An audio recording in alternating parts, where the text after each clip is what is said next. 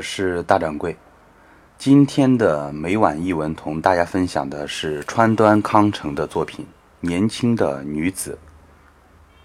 年轻的女子带来的小说中，自传性的作品居多。一般说来，妇女都是先以描写自己作为其文学生活的起点。我读了这些作品，第一印象是，要真正述说自我。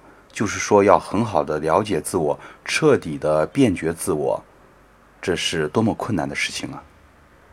我把作为作者的他同作品人物的他相对照，毕竟无法相信是同一个人物。原来这女子是这样考虑自己的吗？这是意外的印象，我为之所动。人虽不可貌相，可她也过分扭曲的来看待自己了。在明显的情况下。纵令他的小说把自己写成一个乐观开朗的人，而我得到的印象却是他很悲惨。例如，他像个胆小的天使，却在小说里把自己描绘成胆大的妖魔，把自己平凡的嘴唇描绘成充满美丽的柔唇。如果说从女人的虚荣心出发，把自己在文学作品中自我打扮一番，那还算好。可是，在许多情况下，他似乎确信他自己具备情人所说的一切。换句话说，在看待自我的时候，他们就不带自己的目光。当然，对于自古以来的大诗人来说，恋爱就是一种情人眼里出西施的错觉。诗人们极其不值一提的情人们都已经从这块土地上消失，只留下美好的作品。对于他们和我们的所有读者来说，这是无上的荣幸。让读者看到文学作品的模特，读者不感到幻灭是罕见的。读者一定会感到所有的希望都不在了。依作者的看法，把实在的情人艺术化了的作品，无非就是梦想家的热情的错觉造成的悲剧。但是，优秀的艺术家同我所认识的爱好文学的少女是存在根本的不同的。他们用自己的眼光看待少女。而少女却用他人的眼光看待他们自己。常言道：“丑妇和处女只了解一半人生。”相反，要说美女和主妇也只了解一半人生，这倒也是事实。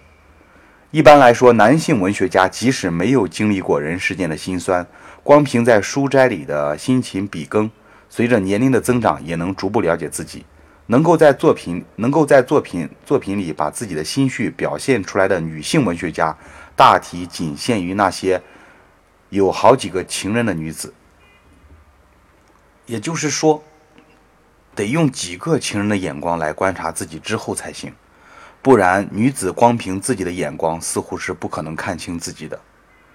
今天文学爱好者大半是年轻的女性，她们爱好轻浮的文学，在文学前进的道路上筑起了巨大的屏障，也许这是无可奈何的事情。一九三二年二月，这是川端康成在一九三二年二月写的一篇文章啊，年轻的女子。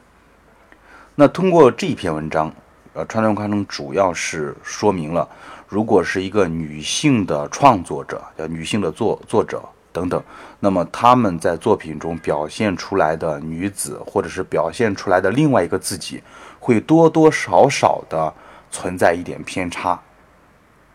我不知道，如果从一个女权主义者的心里会怎么看待川端康成的这篇文章，但是我个人认为他的文章还是有一定的道理的，因为这是从男性和女性的心理特点上来说的啊。女性可能，呃，当然文字会更细腻或者富于幻想，呃，同时也会失去一点观察事物本质的东西。这是由几千年。几千年的社会的分工啊，使我们的女性的文学啊或多或少的带了一点点自己给自己铸造的一个屏障。那如果有那么一位横空出世的女作家，那我想她的作品不仅仅表现在呃感这个描写男女之间的情感上，如果有更宏大的这种叙事的背景，我个人感觉。这个女性作家就非常的厉害，啊，这就是川端康成，年轻的女子，我们明天再见。